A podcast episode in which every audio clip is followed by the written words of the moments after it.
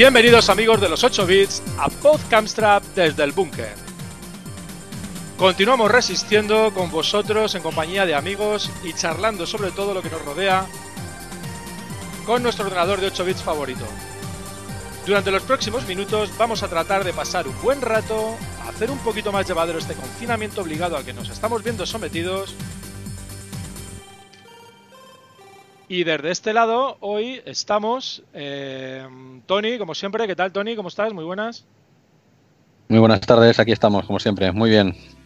Javier García Navarro, eh, director, productor, creador, presidente de 4 MHz. ¿Qué tal? ¿Cómo estás, Javi? Hola, buenas tardes a todos. Miguel Sky, desde Leganés. ¿Qué tal, Miguel? ¿Cómo estás? Muy buenas. Hola, ¿cómo estáis? ¿Qué tal? Artaburu, Raúl, ¿qué tal? ¿Cómo estás? Muy buenas. Hola, muy buenas, muy buenas, muy bien, gracias por preguntar, qué amable. y hoy tenemos un invitado de excepción que ni nosotros mismos sabemos cómo, cómo ha sido posible. Está con nosotros eh, Mr. Mauricio, Mauricio Muñoz Lucero, ¿qué tal, Six? ¿Qué tal? Buenas, buenas tardes. Qué tío, macho, lo que ha costado traerte aquí, ¿eh? Después de mucho tiempo intentándolo y, y no había forma. Es que es difícil, difícil. Hoy en día mis horarios están muy locos y es complicado. Ya me imagino. Eh, bueno, hoy vamos, no vamos a tener eh, sección de noticias, creo, porque tampoco haya ocurrido mucho. Eh, Bueno, hay una, una cosa que, que comentar, que se ha suspendido la Retro Madrid 2020 hasta nuevo aviso. En principio trabajarán para llevarla de vuelta en el 2021, pero Sí. ya veis que el coronavirus sigue haciendo estragos por todos lados. Y, se acabaron las noticias, puedes continuar. Perdón por el- la interrupción. Go ahead, please. Efectivamente, una y, y no, pongo, no, no pongo importante. Eh, bueno, continuamos recluidos en nuestras casas, eh, afrontando esta pandemia que nos ha tocado sufrir. Y en estos días estamos, estamos viendo cómo desde todos los medios nos bombardean con clases de gimnasia, de yoga, de fitness, por televisión, por Instagram, por Twitter, por YouTube, grabado en directo, en fin. Todo tipo de ejercicios practicados y comunicados de millares de, formas diferentes. Eh, esto nos lleva hoy a hacer un, especial de, de deportes. Eh, a ver qué podemos recomendar para que hagáis en vuestras casas y, os mantengáis en forma. Por supuesto, estamos hablando de juegos deportivos en Amstrad CPC. Y hoy, entre todos, eh, vamos a hacer una revisión a juegos de Amstrad CPC, a los juegos deportivos de Amstrad CPC que más nos gustan, para, para que paséis un rato en casa. Eh, como sabéis, eh, juegos de deporte para esta CPC hay miles y de todo tipo. Tenemos juegos de fútbol, baloncesto, hockey, béisbol, eh, boxeo, ping-pong, tenis, windsurf, escalada, busley, decatlón, ciclismo, golf y muchos que me estoy dejando fuera. Incluso estoy recordando ahora, el, no sé si os acordáis vosotros, del Alternative World Game, que, incluía pruebas de, apilar platos, de carreras, eh, carreras de sacos, de salto sobre el río, de lanzamiento de bota, subir paredes o peleas de almohadas, en- entre otras locuras. Técnicamente hay maravillas, tanto en jugabilidad como gráficas, pero hoy vamos a revisar cuatro o cinco juegos elegidos eh, por cada uno de nuestros colaboradores y juegos que por una razón u otra llamaron nuestra atención en algún momento y nos hicieron pasar horas y horas delante del monitor. Eh, como hoy tenemos un invitado de excepción, o excepcional, perdón, eh, nuestro amigo Six, que como sabéis, además, está, está inmerso en la creación de un juego que es entre comillas eh, deportivo, porque es un juego de motor, que es el, el- el 600 Rally World Champion, no recuerdo exactamente cómo se llamaba, eh, Mauri. World Race. World Racing. Sí, eh, World Racing. 600 World Racing. Pues coméntanos, eh, sí, cómo va, cómo va la- el desarrollo de ese juego, porque ahora está un poquito parado y, y este sería un buen momento para darle un empujón, ¿no? Ok, eh, sería un momento para dar un empujón si no hubiera ocurrido que desde el 18 de diciembre eh, tenemos un integrante más en la familia. el señor Cayo está comiéndose todo nuestro tiempo. Así que tenemos una cuarentena desde diciembre más o menos. Y bueno, eh, ahora mismo no, en los últimos tres meses no, ha habido, no se ha hecho mucha cosa. ¿no? Lo que he hecho es modificar el compresor porque estamos llegando a los 160K de datos comprimidos por, por la primera cara ¿no? del juego.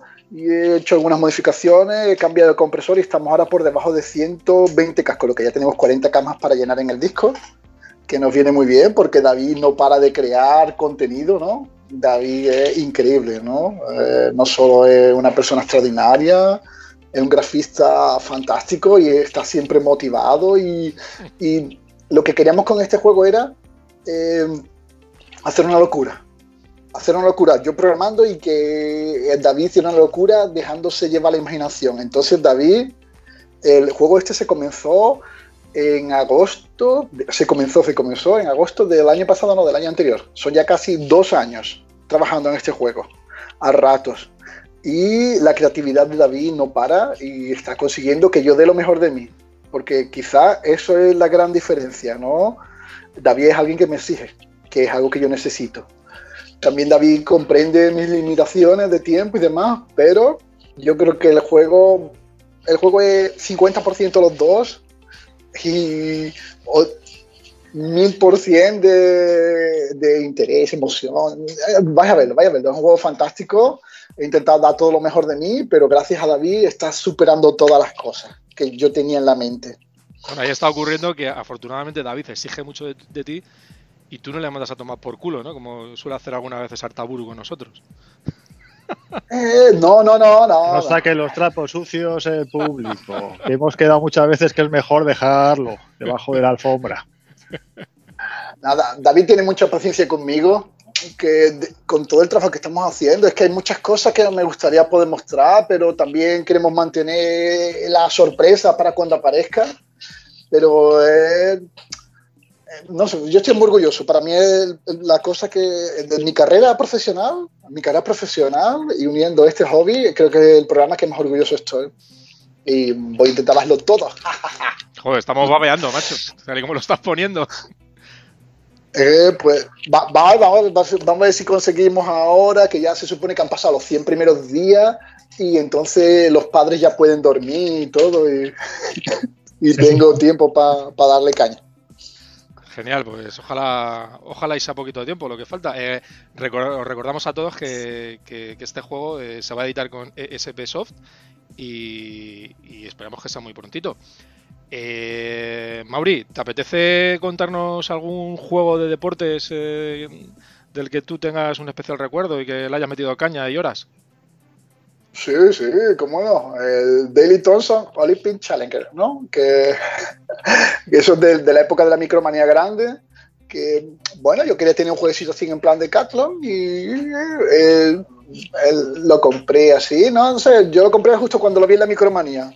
Y los grafiquitos así en modo de cero, ¿no? Que es una cosa que, así, no sé, yo quería un jueguecito esto, porque yo en las recreativas jugaba mucho al Decathlon y demás, ¿no? Y los machacateclas, y yo tenía un joystick a prueba de bomba, ¿no? Especie para estas cosas.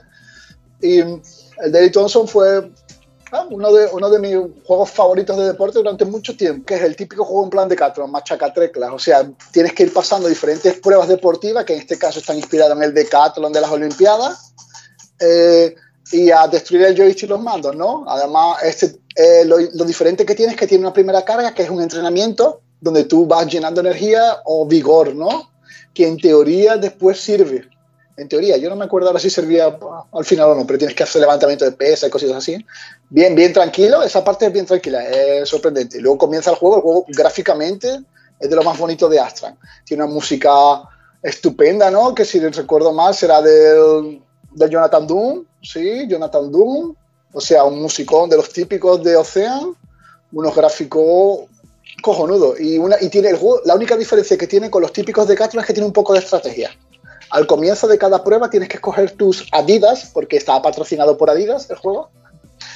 Y dependiendo de los zapatos que, que escogieras, pues eran más fácil o más difícil las pruebas. ¿no? Por ejemplo, si te ponías los zapatos de peso para hacer los 100 metros lisos, pues podía destrozar el joystick que no ibas a llegar al final, ¿no? Y es un juego divertido porque son, aunque casi todas las pruebas son de, correr o de lanzar alguna cosa, pegar un salto, eh, tiene un poco de variedad, ¿no? Y, respetan mucho lo que es las Olimpiadas, ¿no? Los dos días de pruebas, ¿no? Ahora, los hijos de Pip, eh, eh, porque las primeras pruebas son bien tranquilas, a los 100 metros, comienza a los 100 metros, el salto, lanza la bolita, pero conforme vas avanzando se va haciendo más complicado. Y una vez que está en la última prueba, la última prueba es una putada, que son los 1500 metros. Si has sufrido con la primera, que son 100 metros, pues imagínate, 15 veces más eso, ¿no? Y si además cometes la burrada de escoger los zapatos mal, pues adiós joystick. Hostia, me estaba fijando en, me estaba fijando en el músico de, que tiene una, tiene una melodía cojonuda el, el juego este. Me estaba fijando en el músico en, en el Jonathan Doom, que en el juego firma como Chewbacca Doom. Eh, tenían esas cosas graciosas de la época del comienzo. Bueno, no del comienzo, ¿no? Pero la gente de Ocean solía usar bastantes sobrenombres, ¿no? El más típico es el Jonathan Smith de Spectrum, que suele poner su nombre al revés o pone nombres, pone un montón de, de paridas, ¿no? Entonces ellos tenían también como una parte donde dar su, sus creatividades, ¿no? Que fuera una, una estupidez, una tontada el nombre, ¿no? Pero tenían una cosa así, porque empresa, la empresa Ocean era una empresa bien, bien profesional, ¿no? Entonces no había mucho el, el mamoneo de 4 MHz o de otras cosas así, de esas de... Yo, yo he, estado, echando una partida a este juego porque inicialmente lo iba a comentar a otra persona y la verdad es que gráficamente la hostia. Lo que pasa es que me parece un poco curioso estar machacando teclado eh, para estar subiendo pesas, por ejemplo. Quiero decir que me parece muy, muy, muy simple, muy sencillo. No, no me parece que sea muy, un reto muy, muy complicado. Y, y yo te digo que gráficamente me parece la hostia. Pero sí que es verdad que las primeras pruebas, pues es siempre lo mismo. No tiene, no tiene el aliciente de, de por ejemplo, lo primero me parece que son subir levantamiento de pesas, abdominales, corrígeme si me equivoco, sentadillas, y es siempre igual. Machacando teclado, ta, ta, Sí, ta, sí. ta, ta, ta, ta, siempre igual. O sea que la única, lo único que tiene es diferencia gráfica. eh, el aspecto en el que eh, el usuario, el jugador eh, es activo en el juego es muy, muy leve, es muy, muy, es muy insignificante, creo yo. Pero ya digo que los gráficos son la hostia, desde luego. Eh, más esos juegos eran juegos para desfogarte un poco, ¿no? Y desfogarte. No, no pidas ahí una aventura, una cosa así. Por ejemplo, el, el- si, si somos críticos, este juego es un escaparate publicitario entre los Adidas. Que la botellita que tú llenas en el entrenamiento es de Lucosade, que Lucosade es un- una bebida energética de la época. Entonces tiene. eh, eh, podemos decir que una cosa así, en publicidad encubierta, Sí, sí. tampoco tiene mucha historia. No, tú no, no. A ver, es un Decathlon, que espera, chiquillo, partí el joystick Sí, y decir, sí, no, no, hombre. Ah, yo a lo que me refería que, por ejemplo, en el Decathlon, en los otros juegos, más o menos, eh, pues en las primeras pruebas siempre, a la parte de correr, eh, tienes el salto de longitud, tienes el lanzamiento jabalina, eh, tienes eh, tiro al plato, por ejemplo, en Hyper Sport, si mal no recuerdo, eh, etcétera, etcétera. Quiero decir que en este, los primeros minutos de juego, todas las, todas las pruebas son solamente de machacar teclado. Entonces puede resultar un poquito aburrido, hasta que llegas a las pruebas realmente en las que participas un poquito más con salto, con salto de valla o otro tipo de prueba que, que exige más del jugador. Es a lo que me refería. Sí, pero igual tiene ese aliciente que tiene. Yo, no, yo realmente sí que he jugado alguna vez, no me acuerdo, pero lo que comentaba Mauri, igual si las primeras pruebas son para fortalecerte, para ponerte en forma, una vez que entras al juego, igual todo lo que has hecho, el trabajo previo, te, hace, te sirve para batir el récord del mundo de los 100 metros o para aguantar los 1500 de, de la última prueba. Creo que era algo así, como que Arte está comentando. Eh, es que no lo tengo muy claro porque la acabo de preparar hace dos segundos. Estoy aquí mirando el CPC Power para recordar cómo era. Pero, ah, vale, yo, yo- yo recuerdo que nosotros jugamos una barbaridad. Y no, no, no estoy ahora seguro, pero creo que el 128 cargaba todo el juego Sí, eh, en una sola carga y que podías grabar los récords en disco. No, no estoy seguro, no estoy seguro, pero nosotros si no guardábamos los récords en disco los solíamos apuntar en papel para, para ir picándonos unos a otros, ¿no? Porque al, final este tipo de juegos es solo para demostrar que soy mejor que mis coleguillas. Y, y- el salto de altura está muy bien resuelto, ¿eh? mola mucho. eh. Como la prueba de salto de Ah, pero- altura está chulísima. pero ese tiene, ese tiene Perdona, mejor, salto ese de- tiene de mejor, vértiga. esa fase tiene- Sí, salto con pértiga. El de pértiga- está chulísimo. Si, te- si, si fallas y te dejas caer, te vuelve a aparecer otra vez la pértiga y puedes saltar de nuevo. Ah, Tenía un error, pero vamos. No, no, no lo hable por ahí. sí, sí. No se lo contamos a nadie, ¿no? Había, las dos de salto estaban trucadas. Muy chulo, sí. No, pero es un juego. Vamos a ver. Técnicamente no es ninguna maravilla. Eh, gráficamente sí es bonito. Musicalmente es estilo, si, si te gusta Jonathan Dunn, es el estilo clásico de él, su musiquita Robocop, eh, todo ese estilo. El programador es el programador del Well Man, me parece, y del Burning Rover, o sea que es una cosa así muy... Eh, estilo muy profesional, ¿no? Muy océano, ¿no? Entonces, Eh, yo le, tiré, le tiramos horas, todas las horas que queráis. Ay, el manual. El, venía un manual grandísimo, ¿eh? En el, el manual de Herbe era fotocopiado, pero era grande, ¿eh? Para un juego tan simple, eran como 8 o 9 páginas, una cosa así bien. Vamos, unas instrucciones bien grandes, como las del Rambo 3. Yo creo que compré este juego con el Rambo 3, los dos juntos, y fue. Muy bien, eh, Mauri, pues muchas gracias. Por, fui cortito, fui cortito. Por recordarnos este juego. No, tampoco te creas, ¿eh? que ha sido tan cortito, ¿eh? No ha estado, no ha estado mal, no ha estado mal. muchas gracias. De nada.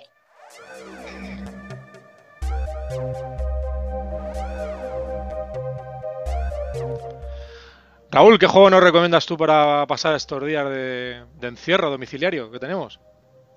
Pues a ver, eh, la historia eh, era recomendar un juego que, que, recordaba yo como un buen juego y, compartirlo para, pues no sé, para, para, para que todos disfrutáramos de, de, la experiencia, pero después de recuperarlo ayer, que me puse a jugarlo después de 30 años o, 25, pues yo ya no sé si recomendar el juego o no recomendarlo, la verdad. Eh, porque no me parece. Me parece que es muy pesado, muy pesado. No, no tengo las sensaciones que tenía cuando lo jugué de, chaval, se me han perdido completamente. Eh, el juego que, que, he estado mirando es el Passing Shot. Es un. Ah, es un juego... ¿Eh? ¿Qué ibas a decir el Samantha Fox? No, bueno, eh, ese no es deportivo, ¿no? ¿Se considera el póker deportivo? Depende de lo que hagas con él. Ah, Hombre, pues, ahora. Puedes, hacer el mismo juego que haces en la primera pantalla de, del Daily Thompson. Efectivamente. Pero bueno, no, no, no voy por ahí. Voy a, he elegido un juego de tenis, que es Passing Shot, que es una conversión de un original que hizo Sega en 1988 y, nada, es un juego de tenis de, al uso. Puedes jugar a uno o dos jugadores. Eh, jugando a uno juegas contra el ordenador y jugando a dos juegas contra el ordenador, pero a dobles. básicamente el juego es darle pelotazos a raquetazos a la pelota y pasar la pelota de un lado al otro de la red, tratando de, cumplir con las reglas del tenis, que es que caiga dentro de, del recuadro que te corresponde. Vale, empieza la, el juego empieza con la pantalla de carga y una melodía de, que es lo único, la única melodía que tiene. El juego no tiene música in-game. Estado mirando otras versiones. Todas las otras versiones de 8 bits tienen melodía. En AMSA CPC es la única que no tiene, no tiene música en el juego. Una vez que pasas la pantalla de carga, de, si te, cuando estás cansado de escuchar la música, ya vas al menú. Y en el menú lo que puedes hacer es eh, seleccionar si juegas a uno o juegas a dos. Si juegas con teclado o juegas con joystick. Y una vez que has seleccionado cómo quieres jugar, eliges el nivel de dificultad y en función del nivel de dificultad te vas a, uno de los países donde, donde puedes jugar, que si no recuerdo mal eran Reino Unido, USA, eh, Canadá, puede ser. Eh, ya no me acuerdo qué países podías ir. Bueno, cada uno tiene un nivel de dificultad, empezando desde desde más sencillo al más difícil. Si empiezas en el último nivel, pues vas a jugar solo el campeonato en el último nivel. Si empiezas en el nivel sencillo, vas a tener que recorrer los cuatro continentes, los cuatro países, jugando los, los partidos. El juego en sí, pues empiezas pateando la bola en una vista eh, horizontal o ves, a la, ves al jugador de tenis desde atrás y pues tienes que dar a la pelota con un timing preciso para, para, pues, para para ver si le engañas al contrario. Y una vez que le has dado, has hecho el saque, la vista pasa a una, a una vista vertical, la vista de pájaro, y el juego del peloteo lo ves desde arriba. Qué curioso. Tienes ¿eh? cuatro tipos. sí, nunca, es lo bonito este que nunca había visto este juego y casi todos los juegos, eh, el desarrollo y, el juego siempre se desarrollan tal y como empieza este, es decir, de, la vista de atrás, como tú dices, y en el momento que a partir de hacer el saque cambia de vista. No lo había visto nunca. ¿eh? De hecho, se me parecía mucho al simulador profesional de, de Dynamic de tenis al principio, pero luego cuando he visto el desarrollo del juego veo que cambia totalmente. Cambia un poquito, ¿no? Sí, sí. Lástima de scroll, del scroll que es malísimo, pero Sí, luego el juego es muy, muy lento también. Eh, yo la sensación que tenía, no, no, notaba que fuera tan lento, eh, pero el otro día cuando me puse a jugar, digo, hostias, es que si ves la pelota, que se mueve píxel a píxel, es, es, terrible, es terrible. Es una pena porque si miras el arcade, miras la versión de Commodore 64, es súper jugable, es súper jugable, pero la de Amstrad que no entiendo, que si tiene dos sprites eh, chiquitones, tampoco son muy grandes, tiene un scroll que no sé cómo lo habrán hecho, y luego una pelota, que es lo que está moviéndose, que se hace un poco más grande, un poco más pequeña, dependiendo del, pelotazo que hayas dado. Si le has dado una volea, pues casi te va a dar la pelota en la cara. Si haces un, mate, pues eh, irá mucho más a ras de suelo. Pero la pena es esa, que no lo hubieran acelerado un poquito el juego, que le hayan que no lo hayan, no lo hayan optimizado porque sí que a mí me enganchó muchísimo y supongo que si hubiera sido un juego un poco más ágil, hubiera dedicado muchísimo más tiempo. como curiosidad, en la pantalla de saque, eh, que es la que ves de, de, espaldas al jugador, han dividido la pantalla en tres modos. Eh, bueno, en realidad sí, en tres partes. Una, la parte superior que está en modo 1, luego hay una parte pequeña donde está el público que está en modo 0 y tiene un montón de colores, y la parte final, la parte de abajo, que está otra vez en modo 1 con cuatro colores. Y más allá de eso, poco puedo decir. Me hubiera gustado recomendar el juego, pero desgraciadamente se me ha quedado un poquito escaso cuando lo he retomado. ¿Cómo nos engaña? Seguro que hay. ¿Cómo nos engaña la memoria? Se engaña mucho. Sí, la verdad que sí. Seguro que me pongo a revisar otros juegos de tenis de Amstrad CPC y, son más jugables que este, seguramente. el del CPC 464, el ¿cómo se llama? El de, perdón, el del CPC Plus que está en cartucho, no me acuerdo cuál era, es un juegazo de tenis. Pasa que como no no estamos un poco más enfocados al, al 464 clásico, no, no, lo he traído, pero eh, un juego de tenis que es una maravilla, que me gusta mucho, es el de el que hay para el CPC Plus. Ahora no me acuerdo cómo se titula, pero lo puedo buscar. Vamos a ver si en un momentito lo miramos. O igual os lo sabéis vosotros. Pro Tennis Tour, creo. El Pro Tennis Tour, exacto, exacto, exacto. Y me parece que tiene versión en, en CPC normal, ¿no? No, estoy seguro. Y no, eh, era el Pro Tennis. No, no era, no, no era el Pro Tennis, era el Tenis, el Tennis, Cup, 2. Tennis Cup. Ah, perdón, el Cup. El Tennis Cup a mí ese juego me gusta muchísimo. Me gusta mucho. Es mucho mejor que este, mucho más ágil. No, no puedes comparar. Obviamente es una máquina diferente. No sé si tendrá versión para, para 464 normal, pero en, el, Plus, en la consola, en la GX4000, es un juego que, que no desmerece en absoluto. Es el Tennis Cup 2. Porque el 1 creo que no está en la consola, ¿no? O sea, no está eh, para GX.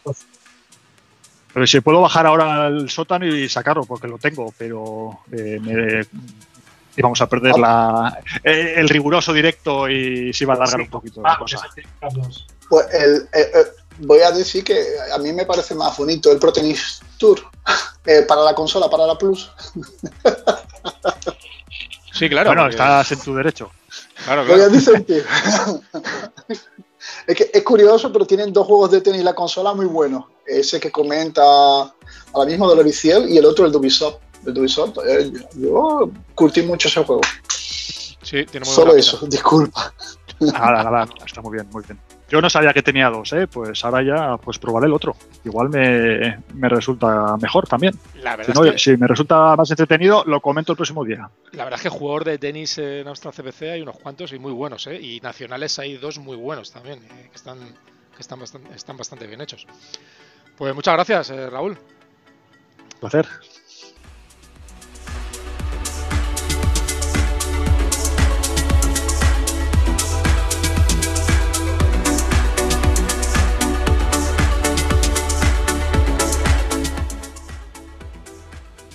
Turno, Tony.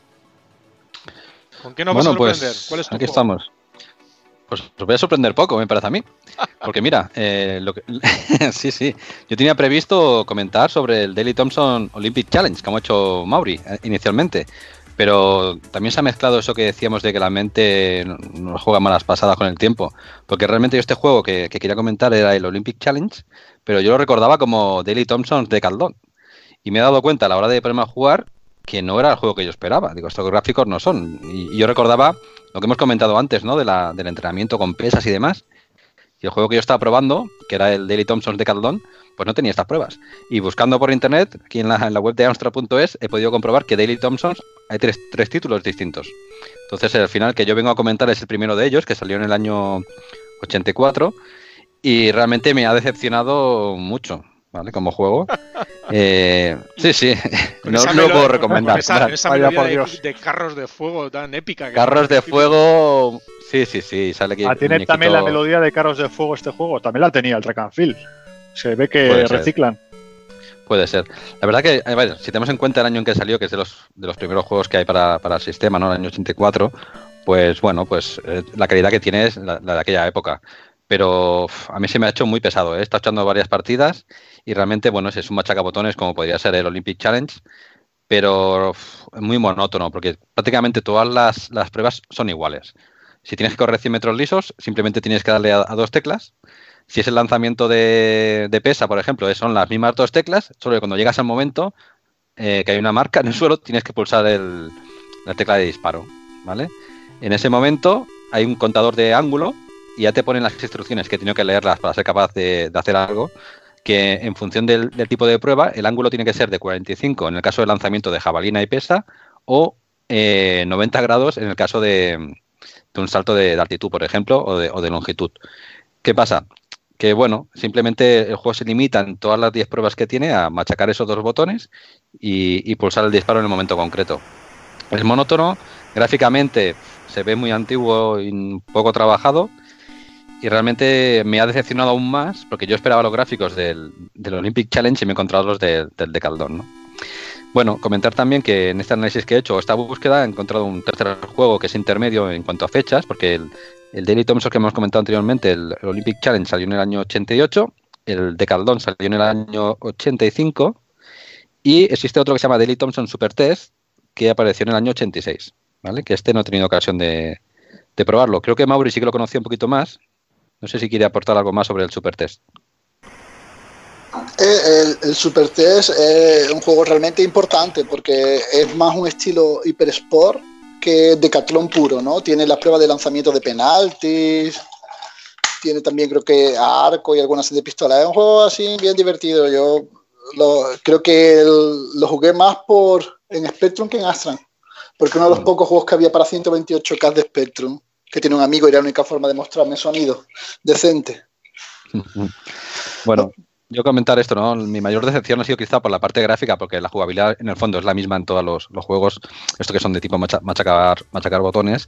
Pero claro, yo recordaba, tenía en mente los gráficos del, Olympic Challenge mucho más coloristas y más elaborados, y también una, una música mucho más elaborada. Y el primero de Caldón, bueno, como juego clásico y curiosidad, yo creo que está bien, pero recomendable como tal, creo que es el, debe ser el peor de, de la trilogía que hemos comentado, ¿no? Yo votaría más por el, el Olympic Challenge. Pues fíjate, yo, yo, no- yo tengo un buen recuerdo de, de juego este que has comentado tú, del Daily Thompson de Decathlon. Eh, Porque, hay que, hay que tener en cuenta la perspectiva, desde la perspectiva del año en el que estamos hablando. Y, y- y, bueno, el rollito ese de- que tenía de, de- que veníamos de los bares de machacar la máquina original de- de las Olimpiadas con el mechero, no sé si vosotros lo hacéis también con el mechero, eh, se, se- se hacía un, Sí, señor, igual, igual. se hacía un arquito con los dedos y con el mechero taca, taca, taca, y siempre por lo general siempre jugaban eh, jugábamos con dos personas. Uno uno hacía la carrera y otro hacía la acción. Pues el rollito de venir de los bares y encontrarte con este con este juego en el Amstrad CPC yo sí que lo, lo recuerdo lo recuerdo bien y, y- y no me pareció tan malo en su momento. Joder, recordemos otra vez de qué año estamos hablando, del 84-85. Sí, sí. eh, y, y para su época no era, no era un mal juego, ni técnicamente, ni visualmente, ni, ni, ni, ni como jugabilidad. Sí que recuerdo el tío, cuando se hacía el salto de longitud, el tío que hacía las mediciones, que parecía que estaba, estaba amorfo perdido, tenía un movimiento absurdo, me- le recuerdo perfectamente. Pero no sé, yo sí que le recuerdo, le recuerdo con cariño al juego este, fíjate. Sí que me gustó. Es que yo, yo de este tipo, de ese tipo de machacabo- machacabotones, el que más recuerdo es la- el, el Combat School, ¿vale? Este lo jugué muchísimo y sabes que la primera, bueno, tenía varias fases de disparo, de lucha y demás, pero la primera fase del Combat School, que gráficamente para mí es muchísimo mejor, eh, era del mismo estilo, ¿no? Machacar botones y, saltar. yo recuerdo que tenía un truco para jugar a estos juegos, que era, yo tenía varios joysticks en aquella época, siendo el más, el más de batalla, el, típico aquel de Amsoft que, que, venía con, en mi caso lo regalaron con el ordenador. No sé si recordáis que era el de los botones amarillos, todo negro. Y, yo lo que hacía, en vez de mover el joystick de un lado al otro, era cogerlo de la base con la mano y sacudirlo. De este modo podía ir muchísimo más rápido. y lo que era el disparo lo hacía con el teclado. En el caso del Combat School era despacio. Con lo cual iba machacando, el, iba machacando el joystick así y dándole el saltito. Y con esto pues... Recuerdo ese truco también. Sí, sí, que recuerdo ese truco también con el joystick. que lo que hacías era menear el, la palanca cogiendo por la base el joystick. Sí, sí, sí. sí. Exacto, así lo hacía yo y realmente sacaba muy buenos tiempos. En, el juego que más jugué de este estilo era el Combat School. Bueno, todos estos juegos de, como tú dices, todos estos juegos de, tipo Olimpiadas y de, de, de, pruebas de la jugabilidad tampoco daba mucho más de sí. O sea, la técnica era siempre la misma, machacar botones y machacar botones. Eh, tampoco daba mucho más de sí el tema como tú bien comentas. Hombre, algunos eh, actualmente te daba más sensación de que realmente hacías algo y tal, por ejemplo, en el Decalón pues no la tenías. Es un poco lo que dice Tony. Lanzamiento de, yo que sé, de peso, que había una. Madre mía, o sea, eso era una tortura. Para avanzar unos metros ligeros que había nada más, te tenía que dar una machacada de botones y luego simplemente para imprimir el ángulo. No sé. en el Combat School es diferente. O sea, ahí estás más metido en la acción una cosa, una cosa, una cosa. A casa de un amiguete a jugar y además nos miraba con una cara, porque claro, era destrozar el teclado, de, jugábamos con el Spectrum. Y, nos miraba con una cara cuando jugábamos que ya no nos invitaba más. ¿eh? Era, un destrozo de teclados tremendo. Yo tengo que, confieso que estaba probándolo en el emulador, aquí en el portátil, esta tarde, eh, y realmente me daba puro darle tan fuerte al, teclado del portátil. ¿eh? Pero bueno, es lo, es lo, que tenían estos juegos. Yo creo que los los, los Amstrad eran más fuertes y, más, más, robustos que, que, no los ordenadores de ahora.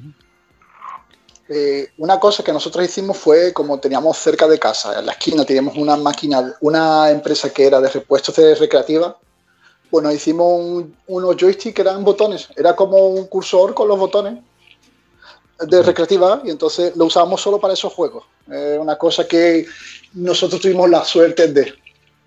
Claro, ahí le podías dar fuerte sin miedo a romper nada. Eh, porque el teclado valía un dineral. Claro, era el ordenador en sí. Qué currado, muy bien. Sí. Muy bien. Gracias, eh, Tony. A vosotros.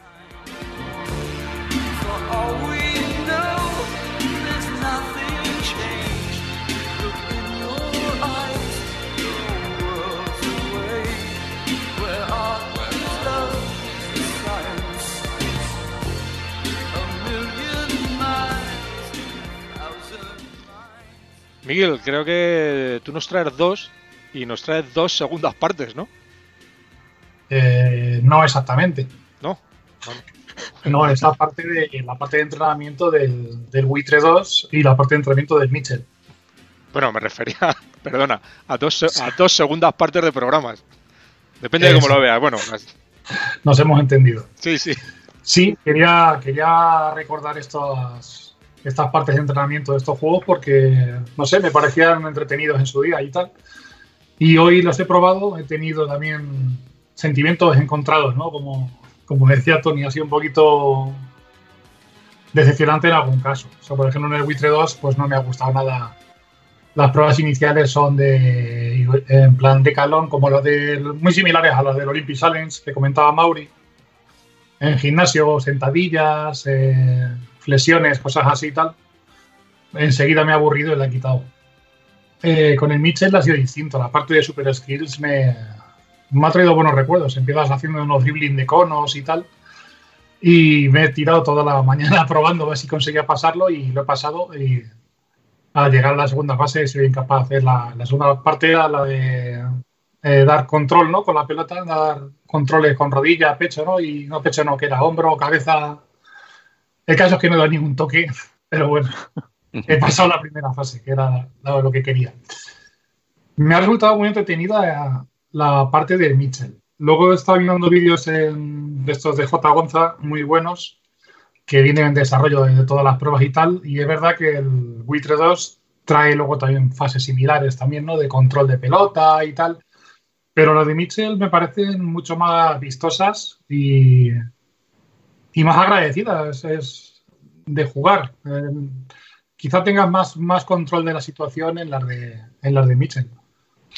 Yo recuerdo jugar a, sí, a las de Mitchell en, su época, ¿eh? era un juego que me gustaba. Como, como juego de fútbol, yo era de Emilio Butragueño, el uno, el que me gustaba.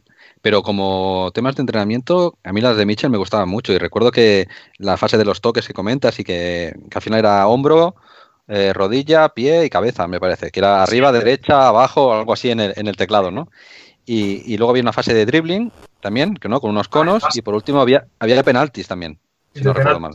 Había una de pase y otra de penaltis que realmente Emilio Butragueño 2 eh, fue un, retal que, hizo Topo precisamente para, intentar fusilar o tirar la línea de flotación de Dynamic cuando Dynamic sacó Mitchell Football Master y, Super Skill y, el juego completo que efectivamente recordemos que estaba hecho en dos partes. Y realmente lo que sacó Topo fue una mierda de, paquete que hizo con, con el Gary Lineker's Hot Shots y el Gary Lineker Super Skill, que eran de Grimly Graphics, y montó ahí su, su pack con el único objetivo de joderle la vida un poco a, Dynamic cuando sacó el juegazo este, porque ambos salieron en el 89 y, por supuesto que el producto de Dynamic era un juego totalmente original en, su concepción, con el tema de entrenamiento y con los partidos de fútbol, que si mal no recuerdo no tenía 11 jugadores por tema de por tema de, scroll y, de capacidad, no sé si tenían 6 o 7 jugadores, nada más el partido, y lo hizo con ese único objetivo, con lo cual es lógico que el juego de,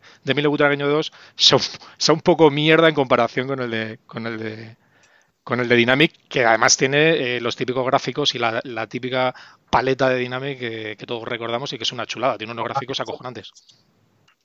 A mí los gráficos me han gustado mucho. La parte del, del dribbling de conos me, han encantado. Sí, es que la parte de entrenamiento tiene unos gráficos muy grandes y, son bastante vistosos. Sí. Y ahora más del buitre, eh, había tenido también el Mitchell en su día y lo dejé un poco de lado por el buitre. Y fue uno de los juegos que redescubrí con el tiempo. Mm, no me acuerdo un día comentando de que el Mitchell estaba bien y tal. Digo, pues sí, lo tenía, lo probé. Y la verdad es que le encuentro ahora mucho más jugable el Mitchell que el, que el buitre, el 1, que el, el Mitchell 1. O sea, el, Mitchell, el juego del Mitchell era, tenía, tenías mucho más juego en realidad. El, el butragueño era solo un partido, ¿no? No tenías campeonato, no tenías nada. En el Mitchell puedes jugar la Copa Europa con Holanda, si quieres, y con los jugadores y los nombres de los jugadores. A la hora eso, de eso ya te llamaba muchísimo. Jugar con Van Basten, con, no sé si estaba, joder, vamos, todo, todos los de la naranja mecánica estaban ahí. Era una, una maravilla. Y lo único, el único atractivo que le veía yo al butragueño es que cuando metía gol butragueño decía gol, gol del buitre, pero el resto era súper soso. Pues yo es que lo que me pasa con el, con el Butragueño 1 es que es el primer juego que jugué en Amstrad. Pero era muy Recuerdo el día que llegué a casa. Sí, porque todos los juegos de topo eran súper lentos. Sí, todos, todos, sí. Y, pero bueno, quizá también es el cariño este, ¿no? De ser el día que un día que llegué a casa del colegio me encontré que habían comprado en Amstrad y lo estaban probando con el Emilio Butragueño. Y, y realmente, pero sé que lo jugué mucho, ¿eh? Porque con, los vecinos y tal. Y sí que efectivamente es un juego muy lento. Pero mira, era, era también tenía unos gráficos bastante vistosos y es el que me. Yo, a mí de fútbol es el que más jugué, sin duda. Yo, jugaba los dos, yo tenía los dos y jugaba los dos. Lo que pasa, yo vuelvo otra vez a, lo que he comentado antes del tenis. Yo cuando jugaba esto no me parecían juegos lentos, me parecen ahora juegos lentos. Yo cuando lo jugaba en su día me parecía un juego que se movía y jugabas y, te daba, te, entretenía perfectamente, ¿no? Decía, joder, qué lento se mueve esto, no hay quien chute la pelota, pero, ahora sí, es ¿eh? perspectiva, el Michel es rápido. Sí, sí, es rápido. Juegan con el rollo de que solamente tiene 6 o 7 jugadores, no tiene 11 jugadores, por eso es más rápido y además utiliza una región de, una región de pantalla muy reducida, pero es bastante rápido, ¿eh? no, tiene bastante jugabilidad. Yo este le descubrí en el pack multisport de Dynamic, que fue uno de los mejores packs que, he comprado en mi vida, que tenía juegos de deportes de puta madre, y, le descubrí en, este pack. ¿Has terminado, eh, Miguel? Sí, poco más que añadir. Muy bien. ¿No tenías el póster del juego? El que tenga un rato que le eche, que le eche una prueba al Super Skills de Mitchell, que lo va a encontrar agradable de jugar. Hmm. Muchas gracias, Miguel. Nada.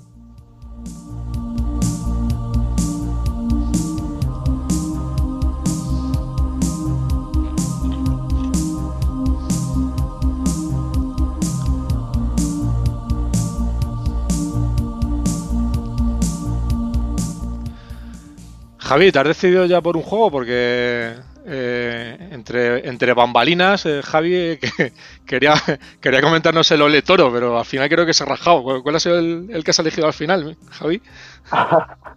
Hombre, es que el, el Ole Toro, como dijiste que era para deporte para hacer en casa, pues no me parecía lógico elegir uno de toreo. Pero elegí el potro de Elegí el polidía boxeo porque en estos días viene muy bien, ¿no? Estar boxeando y tener un sparring al que poder sacudir sin salir de casa. la verdad es que viene mucho mejor. En casa con la familia, un sparring bueno. Claro, claro, claro.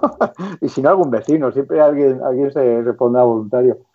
La verdad es que me, ha pasado exactamente igual que a todos, que, tienes un recuerdo del juego y, y, luego cuando te pones a jugar dices, joder, vaya, Vaya truño, vaya truño, ¿no? Pero bueno, este, este, la verdad es que este juego sí que es más moderno que, o el de los más modernos que hemos hablado, porque es del 90, salió en versión PC además, por eso, por eso en la publicidad, como siempre, te saca la, pantalla de, la EGA.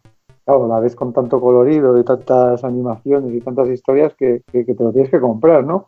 Luego lo pones en tu Amstrad y claro, mode 1 tres colores, cuatro colores, más unos fondos muy, muy sosos.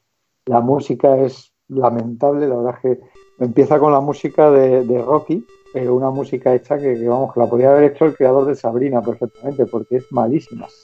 Malísima, malísima. Y, luego, bueno, la verdad es que luego el juego está bien, es un juego isométrico, tiene muchísimas, muchísimos movimientos, muchísimas eh, opciones de, con, cuatro teclas de, con las cuatro teclas que tiene. Y, bien, tiene alguna incongruencia porque en el manual pone que es OPQA y luego en la redefinición es QAOP, o sea que eso es un, problema que no, no, supieron reconocer en su momento. ¿no? Y por lo demás. Correcto. Pues de interpretación, seguramente. sí, sí, yo creo que, que, el manual estaba correctamente hecho, pero el desarrollo lo había hecho un tío que no, que no sabía, ¿no? Pues estaba clarísimo. Y por lo demás, pues el juego es entretenido, te lo pasas bien, machacas teclas, mucho, mucho sin sentido de dar muchas, muchos golpes. Tiene una, una, cosa que está bastante bien, que es que puedes cambiar en cualquier momento de acción de, de, defenderte a atacar y entonces cambia totalmente, totalmente el juego. Pero si no te das cuenta, estás jodido porque estás defendiéndote y te crees que estás atacando. Entonces, bueno, tienes que, tienes que tener cuidado. Y luego, pues bueno, está simpático la animación del, árbitro, del, o como se llama en boxeo, no sé cómo se llama, y la chica que sale con el cartelito. Lo podían, podían haberlo cuidado un poquito más mm, en cuanto a animaciones, salidas por, las por las cuerdas y tal, y no lo hicieron. Pero bueno, la verdad es que el juego en sí decepciona, porque te, tienes otros recuerdos, ¿no? De, de, de, joder, de comprar el juego de Poli Díaz, que luego ahí, no sé, podían haberlo llamado Mohamed Ali o, de cualquier manera, ¿no? Pero bueno, el juego está, está resultón. Decepciona, decepciona después de 30 años, pero resultón. ¿Qué haría con las perras Poli Díaz, las perras que le dio Ópera? Por utilizar su imagen. Mejor no preguntando. que tampoco creo que, fueran, tampoco creo que fueran muchas, ¿no? No, creo que pues fueran muchas y creo que, se las gastaría en lo que se lo gastó todo, drogas. Sí, yo también lo creo, seguro que sí. Lo que comentábamos antes del manual, recuerdo yo que este juego lo tuve, lo tuve en su época, bueno, me lo prestó algún, algún vecino, algún, algún, amigo, que era de la época ya tardía, final de, de, de y, los últimos juegos de Opera, que venían con un plastiquito rojo para poder ver unos códigos que pedían al, cargar. Algo similar al rescate en el Golfo, que también tenía una serie de códigos así, ¿no? Cierto te pide unos códigos al principio, la verdad es que sí viene con un plastiquito rojo, porque viene todo, pone todo Opera Soft, Opera Soft, y quitas el plastiquito rojo, te aparecen los, los códigos estos que me parece que son letras griegas, no sé. La verdad es que me, ha costado jugar porque el, el, manual que hay escaneado sin las letras rojas se ve súper mal. Y, y, me ha costado empezar a jugar las dos o tres veces que lo he probado bastante, bastante. Pero sí, sí, es de los que ya venían, supongo que también heredado de la versión de PC, porque como esto yo creo que es un port o un deport de, de PC, pues viene heredado de, la, de, la, de, esa, de esa versión. Pues ahora ya me planteas la duda. Yo no sé en aquella época que hacía Opera si, si hacía los ports de CPC a, PC o, viceversa, porque sí que hay muchos juegos de estos de Operasoft que salían también en, PC, como el, Sol Negro, Livingston supongo y demás. Que de hecho, estoy recordando ahora mismo también, ya me voy por las ramas, que el Livingston supongo de Amstrad PCW tiene los gráficos de la versión de PC, más que, las de CPC. ¿En, CPC que, es un depor o que es al revés? que, no, que no lo sé. Que no lo sé, que no lo sé. CPC. Creo que no tengo tiempo en este podcast para explicarlo, pero bueno. Eh, Te emplazamos a una siguiente convocatoria de aspectos técnicos de OperaSoft. Eh, eh son los gráficos Hércules de PC que si tú los transformas ahí a, como si fuera modo 1, se transforman en cuatro colores y lo puedes transformar hasta en modo 0. No sé si habéis visto el emulador de Javi de PCW, la opción que tiene para esos modos especiales que ha hecho él. Pues si tú coges. por ejemplo, la versión del poli, la versión del poli era EGA, no era Hércules. No, no, pero no es eso. La historia es que tú coges el emulador de Javi, pones un juego de ópera eh, de PCW y seleccionas la opción de modo ah, verás que te salen los gráficos en CGA o EGA. Ellos realmente tenían los gráficos en modo como Hércules, por decirlo así, en monocromo, y ellos programáticamente, o sea, con un programa iban convirtiendo entre diferentes versiones. Es que he estado trabajando, a finales del año pasado estuve trabajando bastante con cosas de ópera, las conversiones asquerosas Amiga y demás, y... Oh, Dios mío, qué horror. Eh, ópera trabajaba en su servidor Unix y estaba todo hecho para que fuera lo más fácilmente posible de convertir. De hecho, el código de 68.000 en ensamblador es código de Z80 convertido línea a línea y cosas así. Entonces es una historia muy larga, pero vamos, ópera a mí se me rompió por completo hace unos meses. ¿Pero por qué? si, si, si, entre las filas de ópera estaba de lo bueno, lo mejor y de lo mejor lo superior, ¿no? Que, vino de, de Indescomp y de... Sí, sí, estaba, pero luego fue el, nos quedamos donde estamos, el no intentamos, eh, uy, perdón, el no intentamos mejorar, no sé, quedaron muy estancados. Entonces, lo que hubo en ópera hasta la época del Woody, de ahí nunca fue más adelante. Personalmente, es lo que yo pienso. Y por lo que está viendo el código y demás, veo que no hay ninguna evolución. Es una cosa un poco, por lo menos para mí, triste. No, no, yo sigo pensando que Paco Suárez es un dios y fue el que creó el padre de los videojuegos españoles y él inventó el scroll hardware en CPC eh, para la pulga. Pero Opera como compañía, hoy en día para mí es. Mira que Topo es una mierda, pero Opera se me ha ido muy para abajo. Como el final de Figurat, no sé. Y estás... estoy revisionando todo ahora. Estás hablando, estás hablando como productora, no como, no como editora, porque publicó algunos juegos que, no salieron de la casa matriz y, estás hablando como productora, ¿no? Sí, sí, como productora, ¿no? O sea, el Mitos es una mierda, el Ulises es otra mierda grandísima de la gente de cómics de Valencia. Sí, sí. Estoy hablando de los propios juegos de ópera. tú empiezas a ver eh, los juegos de ópera y las versiones en las distintas máquinas y ves que en realidad ellos partieron de la versión de Astra, ¿no? Yo considero que la versión de Astra es la base y de ella se hacen todas las diferentes conversiones. Sí. Y entonces es, ellos usan una biblioteca de funciones para cada máquina, donde lo primero que han hecho es convertir esas funciones al ensamblador de esa máquina, pero de la forma más burda, sin aprovechar la máquina. Bueno, es, que eh, una historia muy larga, pero bueno. Era una de sus fortalezas, de hecho. Ellos, ellos presumían de que tenían un sistema eh, que a partir de Amstrad podían generar código para diferentes máquinas y lo hacían en un suspiro. Era una de las fortalezas de las cuales vacilaban ellos, ¿no? Sí, que además era su gran debilidad. ¿Sabes? Es esa fortaleza que se transforma en debilidad. Ya, ya. ¿no? Y es lo que le impidió luego salir adelante. Sí, porque Dynamic también lo hacía, pero, pero lo hacía mejor. Sí, Dynamic tenía, por lo menos tenía sus grupitos así que especializados en máquinas, ¿no? Ópera, los últimos juegos de ópera, e, ese Poli Díaz, he hecho que, que yo creo que lo tenían los programadores, por decirlo así, de la versión de Astra, el, cara que iba, el tipo que iba haciendo los gráficos y fuera, no, no, había nadie más allí para trabajar, ¿no? Además, yo era los que decían que en cinco minutos tenían una versión de MSX o de PCW. Cierto. Entonces, eh, eh, para mí el gran problema fue ese, ¿no? Llegaron a un punto que no, los podías sacar de donde estaban, no estaban tan encasillados que no vieron lo que estaba ocurriendo fuera de España, a pesar de que ellos tenían acceso a todo lo que había fuera de España.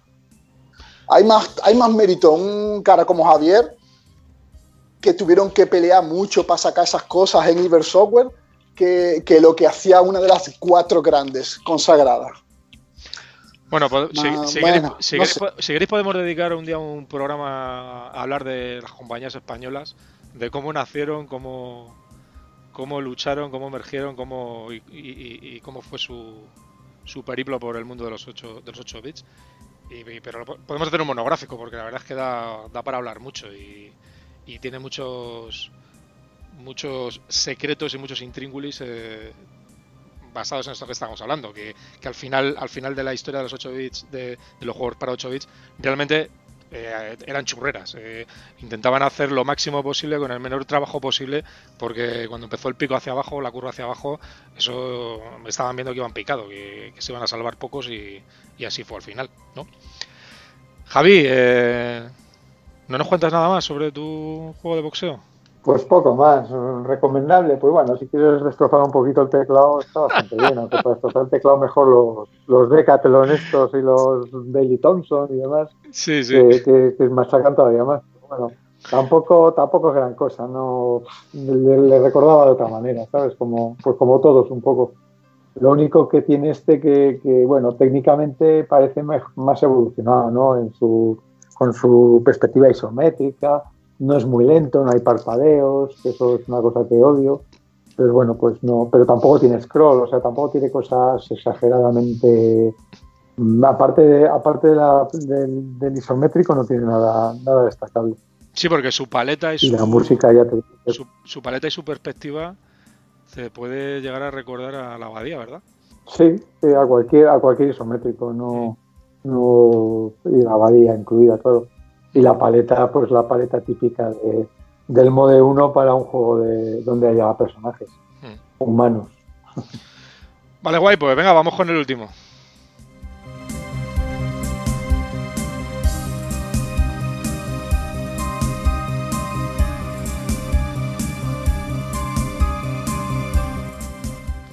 Y el último me ha tocado a mí y, y creo, corregirme si me equivoco, que yo creo que fue la, primera la primera licencia deportiva de, en el software español, en un juego español. Creo recordar, ¿eh? si, no es así, corregirme. Eh, este juego que le vais a reconocer todos en el acto, eh, un año antes de que se editara, en 1986, ya se conocía el proyecto de Dynamic para dar vida al, al hasta entonces mejor jugador de baloncesto español de todos los tiempos y además el primero que abrió camino español eh, a la NBA, jugando por aquel entonces en el, en Trail Blazers de, Portland. Fernando Martín. Fernando Martín eh, concedía a Dynamic el derecho a utilizar su nombre e imagen para, titular y promocionar el juego de baloncesto que la compañía estaba realizando. Un juego tipo one-on-one que supuso un verdadero suplicio en, su realización, teniéndose que reescribir y modificar a veces antes, antes de su publicación final y llegándose incluso a editar más de una versión del juego. Eh, si mal no recuerdo, para MSX creo que hubo una versión Executive eh, posterior a, la primera que se sacó.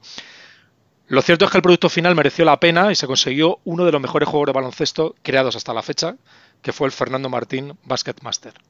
No voy a entrar en la polémica que rodeó a este juego en su desarrollo, al menos yo. Si, queréis hablamos luego de ello. Eh, Podéis saber más en varios artículos y entrevistas en la red. Incluso tuvimos la oportunidad de conocer algo más sobre su desarrollo en nuestro podcast número 5 de la primera temporada, en el que contamos con Julio Martín Erro, grafista de este notable juego.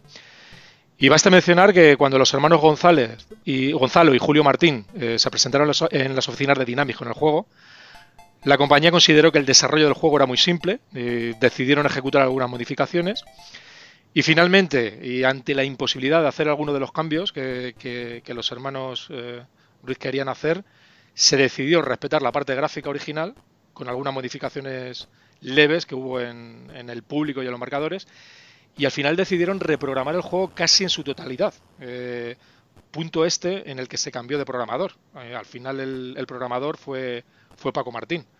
Paco Martín, que creo que, venía también de, Indescom, si mal no recuerdo. Recordar también que la idea inicial de los hermanos Ruiz era contar con la imagen de Fernando Martín y de Epi. De hecho, se habló mucho sobre la similitud del, jugador que maneja el, jugador, valga la redundancia, eh, con Epi.